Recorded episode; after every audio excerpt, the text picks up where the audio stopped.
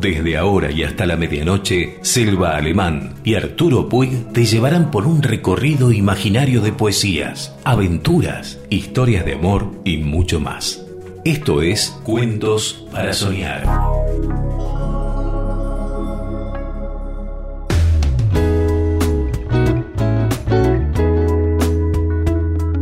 Hola, buenas noches. ¿Cómo Aquí les va? estamos otra vez con Cuentos para Soñar, con distintas, más que cuentos, a veces son reportajes, poesías, Historias. historias. Mucho el origen de las cosas, ¿no? Sí, que eso, eso es, es lindo. interesante, sí. Leímos lo del origen de los carnavales, el origen de las flores.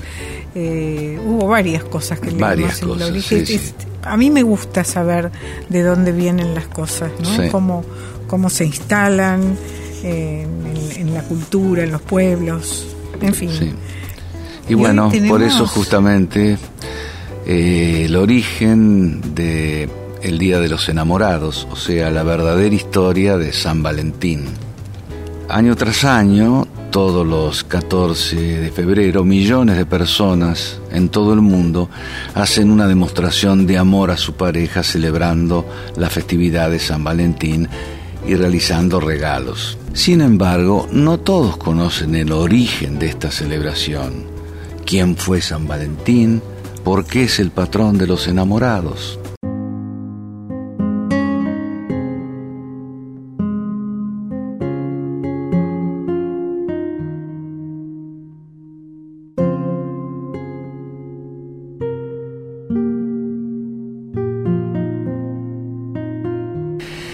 El origen de San Valentín entre la historia y la leyenda.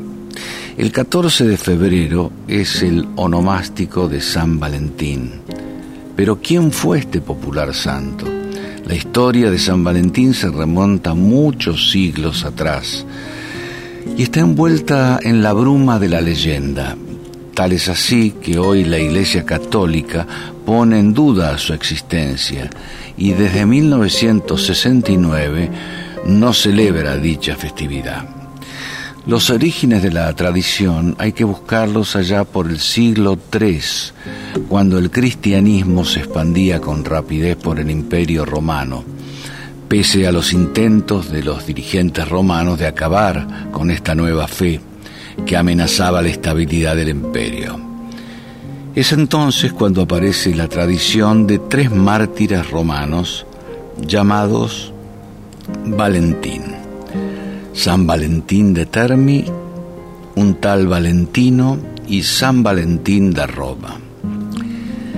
La historia de San Valentín de Roma. Según la tradición, San Valentín de Roma fue un sacerdote romano que acompañaba espiritualmente a los cristianos que habían caído presos en las persecuciones contra los practicantes de esta fe y les ayudaba a prepararse para el martirio y la muerte.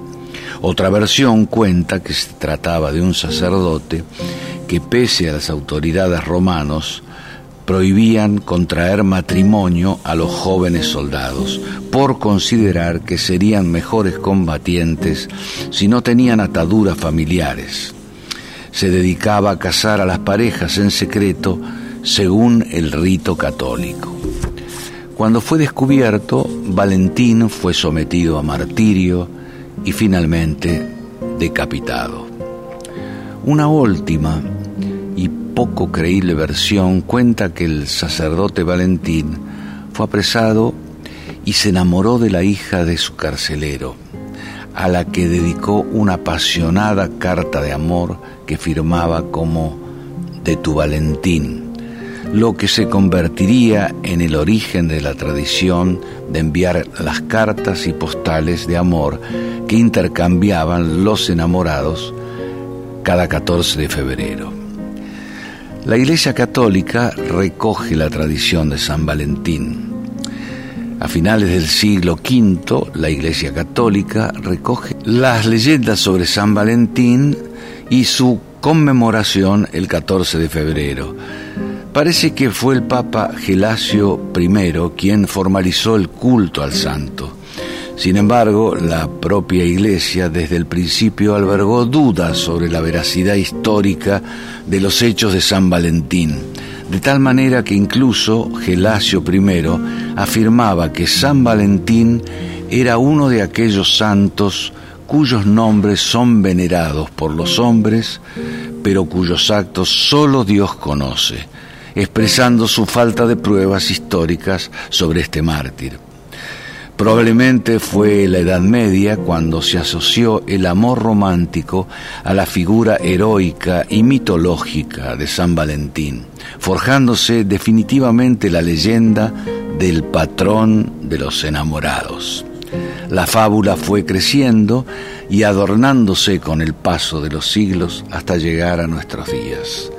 La festividad fue eliminada del calendario eclesiástico en 1969 en un intento de la Iglesia Católica de eliminar del santoral aquellos santos de origen legendario.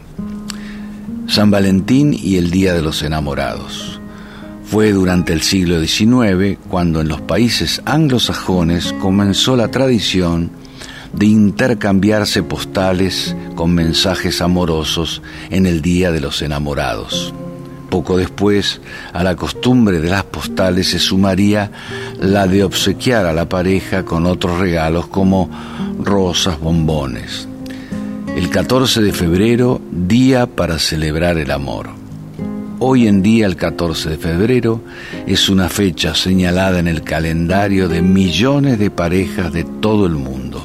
Un día para compartir regalos, materiales o no, para cuidar especialmente al ser amado y en definitiva, un día para celebrar el amor.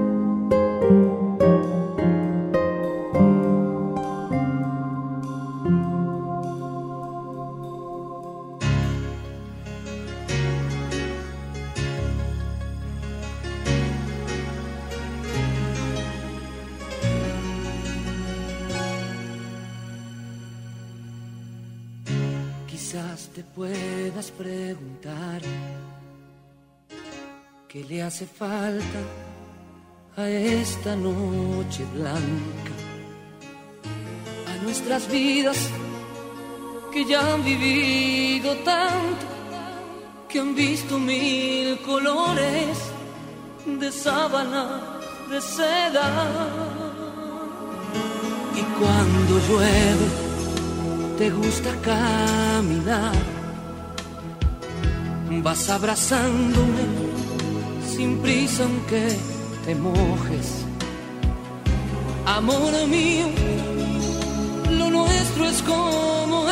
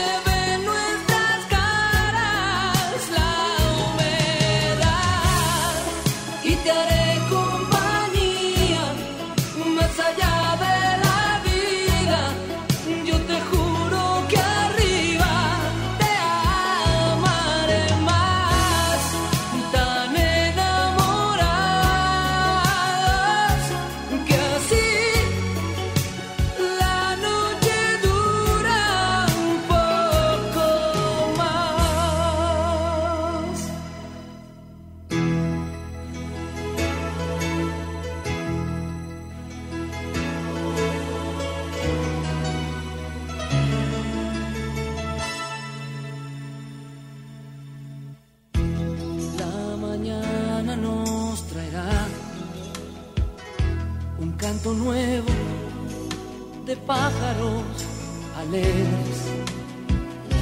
Amor mío, así es la vida juntos, dos locos de repente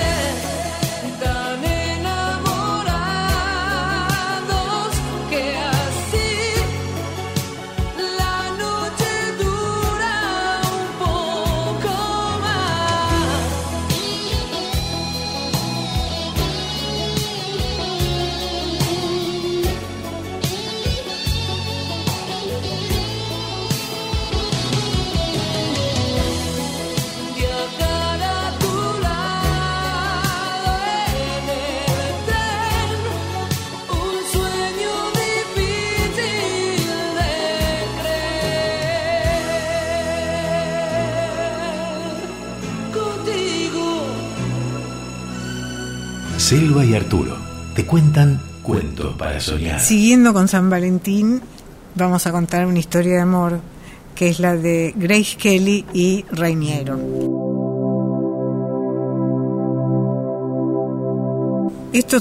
Cuenta que se aproximaba el Festival de Cannes del año 1955 y los organizadores querían que Grace Kelly asistiera a toda costa. Ella no tenía muchas ganas, ya que hacía poco había estado rodando allí y a eso se unía que todavía no había terminado de instalarse en su nuevo departamento en la Quinta Avenida. No obstante, fue tal la insistencia de Cannes que Grace terminó accediendo.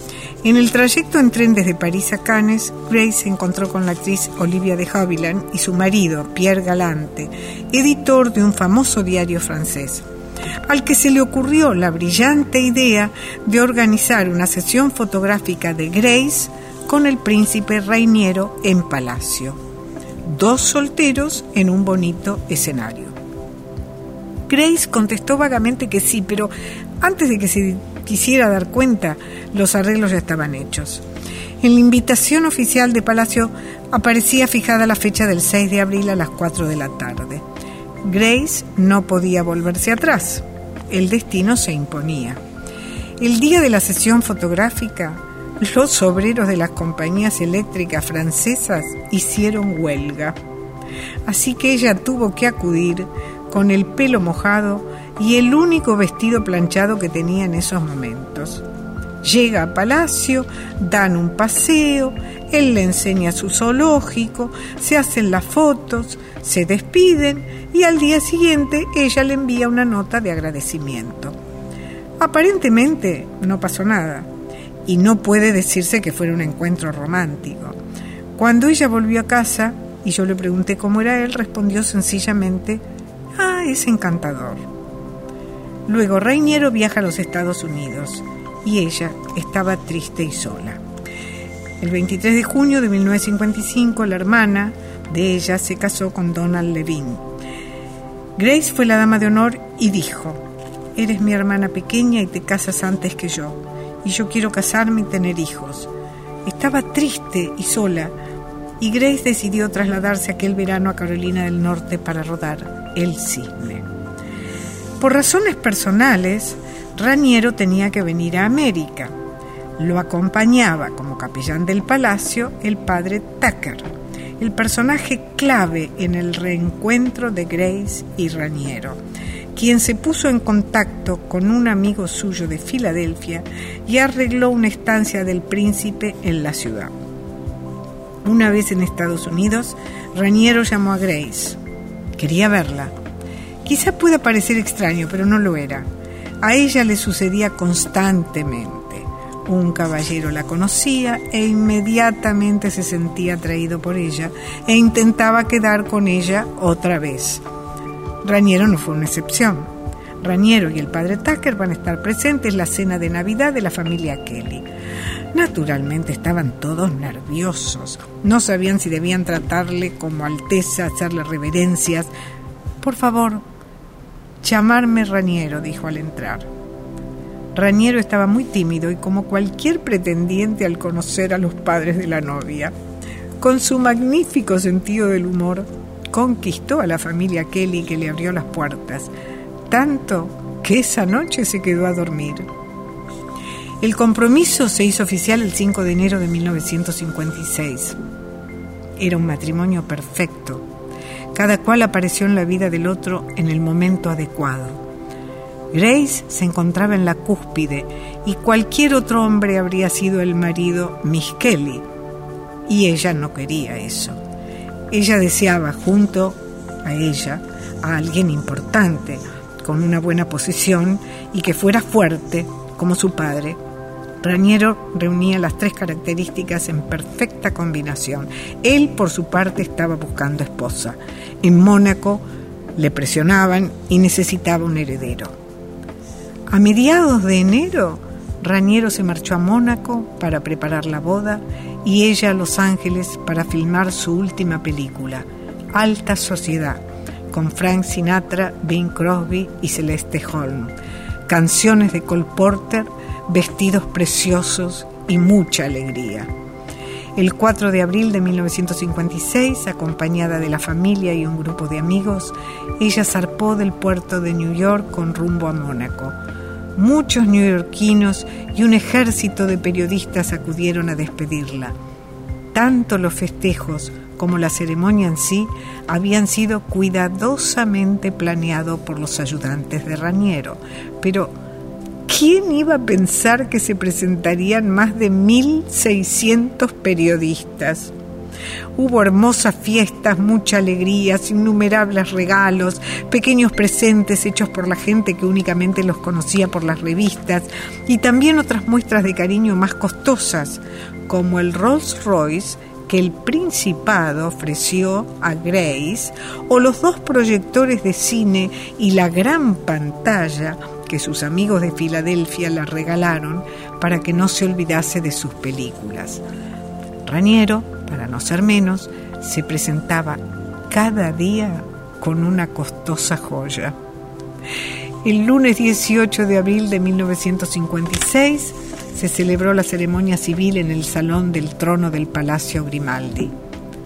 En apenas unos minutos, Grace se convirtió en princesa de Mónaco y Alteza Serenísima. Un día después, el 19 de abril, Grace entraba en la catedral de San Nicolás del brazo de su padre. La princesa Grace estaba a punto de hacer su aparición. A su lado, Raniero. Evidentemente en el Principado la vida era diferente. Raniero trabajaba mucho y ella andaba muy ocupada con todos esos deberes que le habían asignado. Apenas les quedaba tiempo libre. Por suerte a él se le ocurrió comprar una casa de campo, la finca de Rock Angel, a donde se iban a descansar todos los fines de semana. Había vacas, gallinas y hasta un huerto. Qué curiosa es la vida. Tanta gente soñando con vivir como príncipes y ellos deseando disfrutar de las cosas sencillas. Nada hacía presagiar el trágico final. En 1982, el 14 de septiembre, la esposa de Rainiero fallecía en un accidente de tránsito. La muerte de la princesa Grace a los 54 años cayó como una bomba sobre el principado. Rainiero enfermó de dolor. Carolina, Estefanía y el príncipe Alberto quedaron huérfanos de madre y el mundo entero confirmó que no todas las historias de princesas tienen finales felices. para soñar. The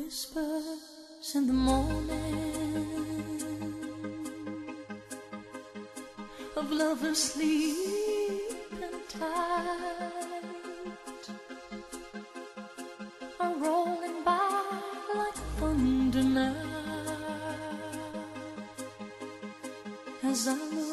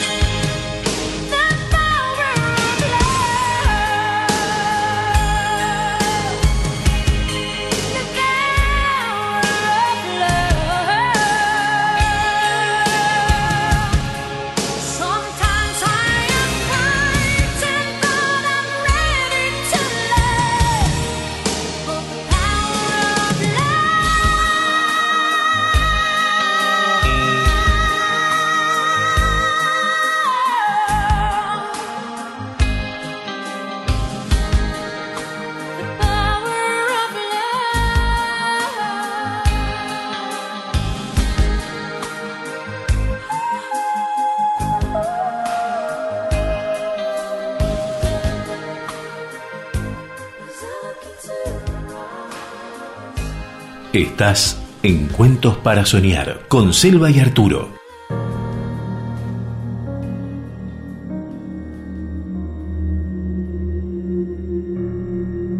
¿Quién fue San Francisco de Asís y por qué es el patrón de los animales? El 4 de octubre se celebra el Día de San Francisco de Asís, aunque falleció un 3 de octubre de 1226, nacido con el nombre de Giovanni di Pietro Bernardone. Fue canonizado por la Iglesia Católica en 1228 como San Francisco en italiano es conocido también como el pobrecillo de Asís. Fue el fundador de la orden franciscana, así como una segunda orden conocida como Hermanas Clarisas, sumergidas bajo la autoridad de la Iglesia Católica en la Edad Media. Destaca como una de las grandes figuras del espíritu en la historia de la cristiandad. Como Giovanni di Pietro Bernardone, era hijo de un rico comerciante de la ciudad en su juventud, pero pasó a vivir bajo la más estricta pobreza y observancia de los evangelios. En Egipto intentó infructuosamente la conversación de los musulmanes al cristianismo y su vida fue austera y simple, por lo que animaba a sus seguidores a hacerlo de igual manera. Tal forma de vivir no fue aceptada por algunos de los nuevos miembros de la orden mientras ésta crecía. Aún así, Francisco no fue reticente a una reorganización. Como santo se lo considera como el primer caso conocido en la historia de estigmatizaciones visibles y externas como marcas de Jesús, patrón de los animales. Cuando Giovanni renunció a la riqueza material y a una vida tradicional, se dejaba acompañar de los animales, a quienes al parecer decía considerar como sus hermanos pequeños. Según la historia que ha quedado hasta nuestros días, en sus días de oración y meditación se rodeaba de estas criaturas que supuestamente le entendían y con quienes se podía comunicar. Incluso se asegura que las aves podían formar bandadas en forma de cruz en honor a Cristo. También se cree que hizo manso a un lobo que devoraba animales de las granjas cercanas al lugar donde se encontraba el santo.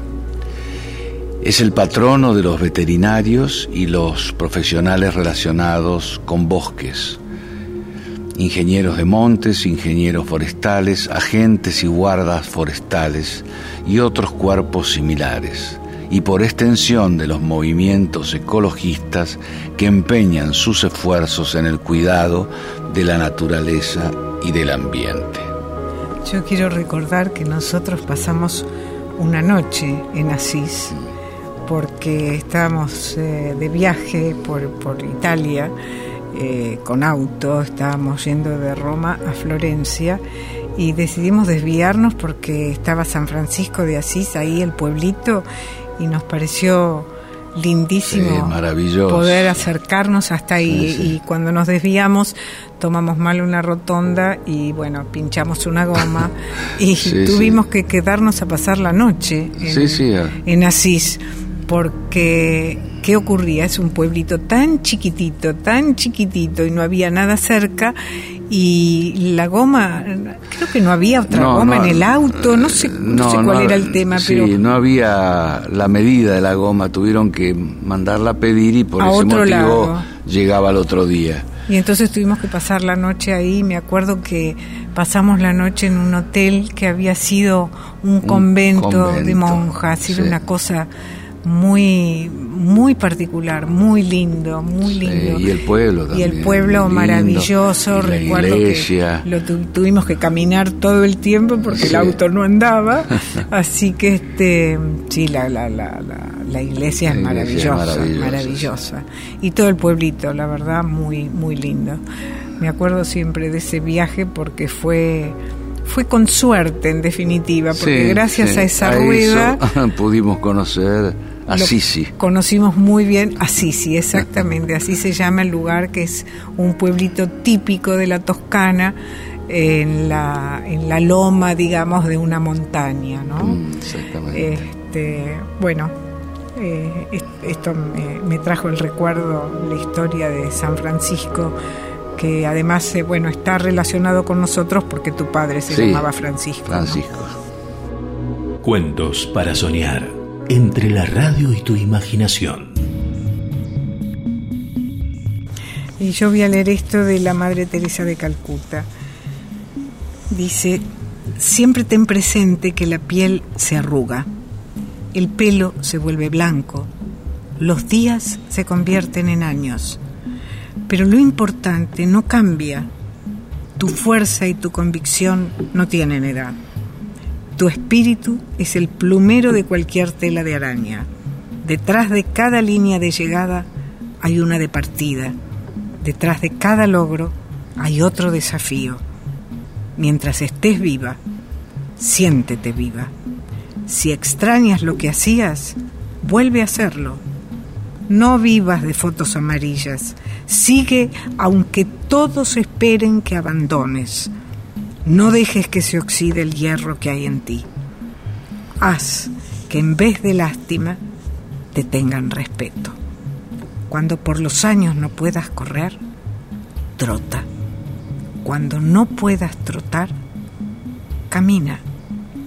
Cuando no puedas caminar, usa el bastón, pero nunca te detengas.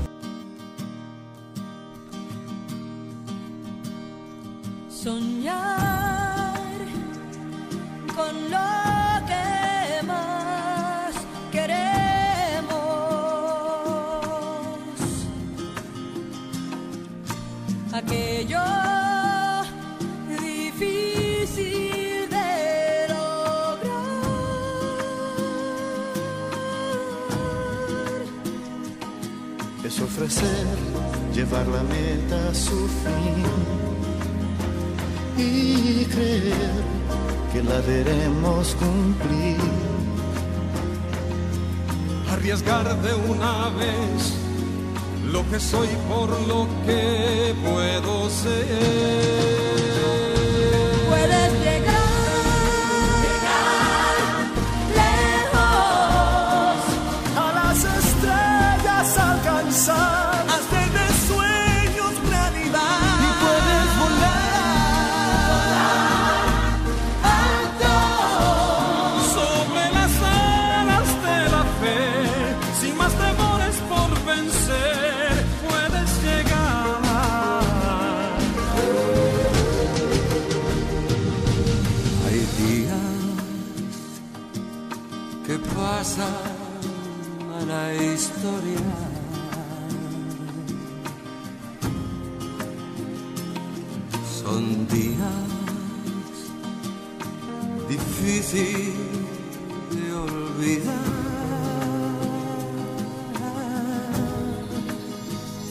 Sé muy bien que puedo triunfar. Seguiré con toda mi voluntad. Hasta el destino enfrentar y por siempre mis huellas dejar. Puedes llegar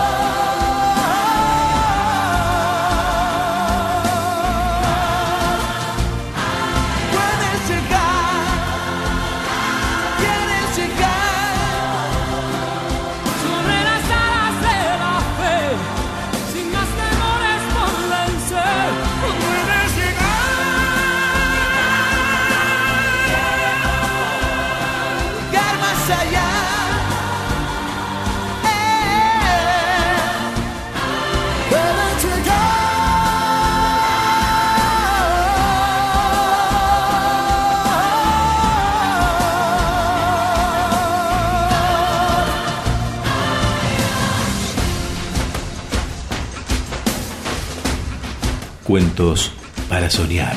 La mejor manera de terminar tu día.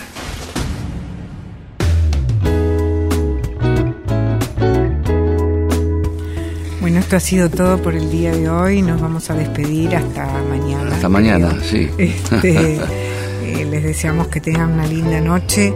Le agradecemos como siempre a Juan Chiscarano por La música. la música tan linda que pone, a Rita Terranova por los textos que nos hace llegar y, y a Radio Y bueno, Regina, sí, ¿no? radioreginafm.com. Buenas noches. Buenas noches.